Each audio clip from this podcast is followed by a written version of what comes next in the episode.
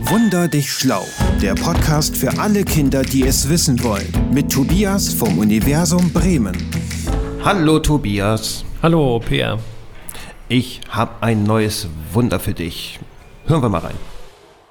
Hallo, ich heiße Bilal und ich wundere mich darüber, wie es schneit und gleichzeitig regnet.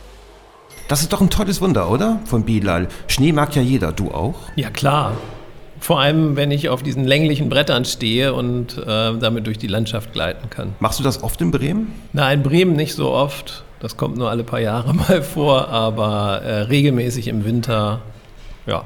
Er hat aber noch was anderes angesprochen, Regen nämlich. Und das mag ja irgendwie niemand. Das hat ein eher schlechtes Image. Aber wenn beides gleichzeitig kommt, dann ist es doch eigentlich ein, ein guter Kompromiss, oder? Tja, ob da ein Kompromiss das Beste ist, weiß ich nicht so genau.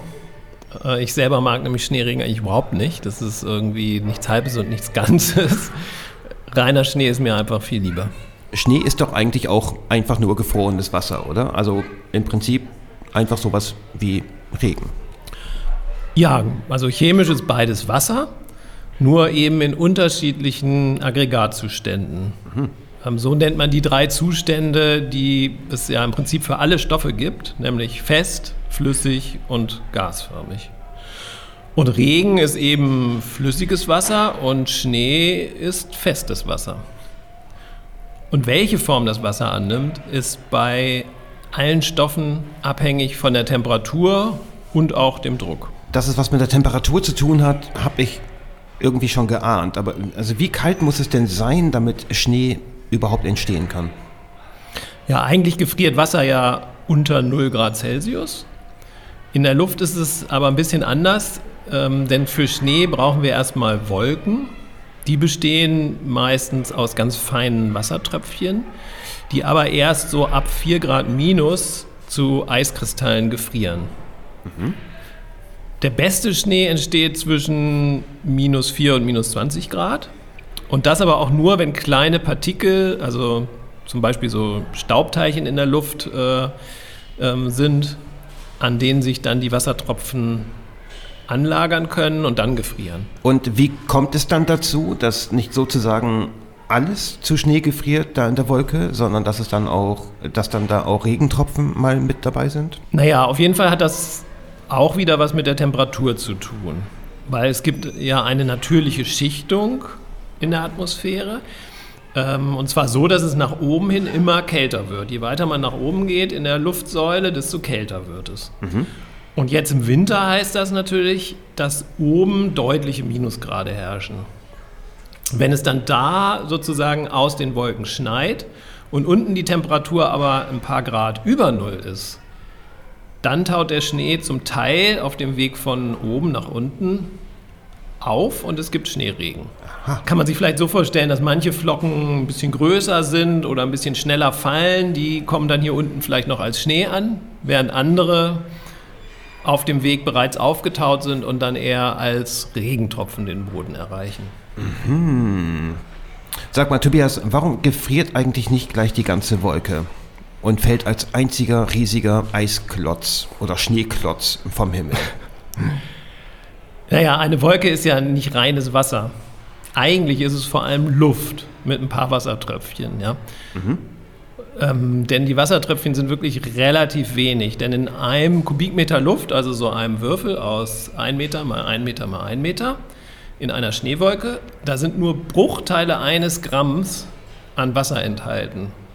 Das ist eindeutig zu wenig für einen Eisklotz. Generell sind Schneeflocken ja auch eher zart und leicht.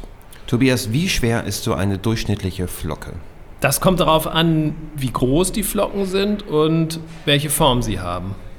Aber so als ganz grobe Zahl kann man wohl sagen, dass eine Flocke, die 5 mm groß ist, also einen halben Zentimeter etwa, ganz grob 4 Milligramm, also 4 Tausendstel Gramm schwer ist. Aber du kennst das ja, Schnee kann sehr unterschiedlich sein. So um 0 Grad herum äh, gibt es manchmal ganz dicke Schneeflocken, die fast wie so Wattebäusche aussehen. Und wenn es sehr kalt ist, also weit unter 0 Grad Celsius, dann kann Schnee auch ganz fein sein. Entsprechend unterschiedlich schwer sind dann die Flocken. Hm, ja, stimmt. Also wenn man ganz genau hinschaut, dann sieht man ja auch, wie unterschiedlich die sind bei so einem Schneeschauer. Genau, und das ist echt faszinierend. Also jede Schneeflocke besteht ja aus einem oder mehreren miteinander verhakten Eiskristallen. Und tatsächlich ist es so, dass von den Abermillionen Eiskristallen, die es gibt, ähm, jeder einzigartig ist. Kein Eiskristall sieht aus wie der andere. Gemeinsam haben sie eigentlich nur so den grundlegenden Aufbau, weil sie bilden so sechseckige Formen. Entweder sechseckige Plättchen oder Säulen. Und wenn es kälter ist, dann ganz tolle sechsstrahlige Sterne, die sich so immer weiter verästeln und ganz kunstvoll aussehen. Die sechseckige Form ähm, geht übrigens zurück auf die Struktur des Wassermoleküls und wie sich die Wassermoleküle beim Kristallwachstum aneinander lagern. Also beim nächsten Schneefall unbedingt rausgehen, die Schneeflocken auf einen dunklen Stoff oder die Jacke fallen lassen und dann vielleicht sogar eine Lupe mitnehmen und sich die Flocken mal ganz genau anschauen. Okay, wird gemacht. Wie lange Tobias, brauchen Flocken, um von der Wolke herunter auf die Erde zu fallen? Naja, das hängt natürlich auch davon ab, aus welcher Höhe sie runterfallen, also wie hoch am Himmel die Wolke eigentlich ist. Weil dann ja die Entfernung bis zum Boden auch sehr unterschiedlich sein kann. Aber als durchschnittliche Geschwindigkeiten habe ich so 0,5 bis 2 Meter pro Sekunde gefunden. Mhm. Also sagen wir 1 Meter pro Sekunde. Wenn die Wolke dann einen Kilometer hoch ist, dann sind das 1000 Meter. Also brauchen die Flocken 1000 Sekunden. Und das sind circa 16 Minuten. Mit Schnee kann man ja auch ganz viel Spaß haben. Aus technischem Interesse. Wie viele Flocken brauche ich für einen ordentlichen Schneeball? Viele. So etwa 10.000. Das ist eine ganze Menge. Ja, muss schon ordentlich schneien, oder? Hm. Apropos, fällt mir jetzt gerade ein. Schnee ist ja weiß. Und Wasser ist aber nicht weiß. Wasser ist ja durchsichtig. Warum ist Schnee dann weiß? Ja, ähm, wenn man sich so einzelne Eiskristalle anschaut, dann sieht man auch, dass sie durchsichtig sind. Aber wie man das so bei Kristallen eigentlich auch kennt, reflektieren sie einen Teil des Lichts an ihrer Oberfläche. Und wenn sich jetzt viele Kristalle zu einer Flocke zusammenfinden, und viele Flocken zu einer Schneedecke werden, dann wird natürlich auch viel Sonnenlicht aller Wellenlängen reflektiert und der Schnee erscheint weiß. Eines der großen Menschheitsrätsel ist ja, warum knirscht Schnee, wenn man da durchläuft? Oh, das weiß ich gar nicht so genau.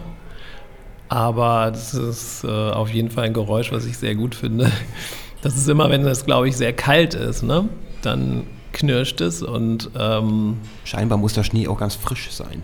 Ja, so alter pappiger Schnee oder so, ähm, so matschiger Schnee, der würde, glaube ich, nicht funktionieren. Okay, aber das findest du einfach mal heraus bis zur nächsten Folge und dann reden wir einfach vielleicht nochmal drüber. Ja, okay. Tobias, danke für dieses Wunder und bis zum nächsten Mal. Ja, bis dann. Hör nie auf, dich zu wundern. Dein Universum Bremen. Worüber wundert ihr euch? Schickt uns eine Sprachnachricht an, Achtung mitschreiben, wunder@universum-bremen.de.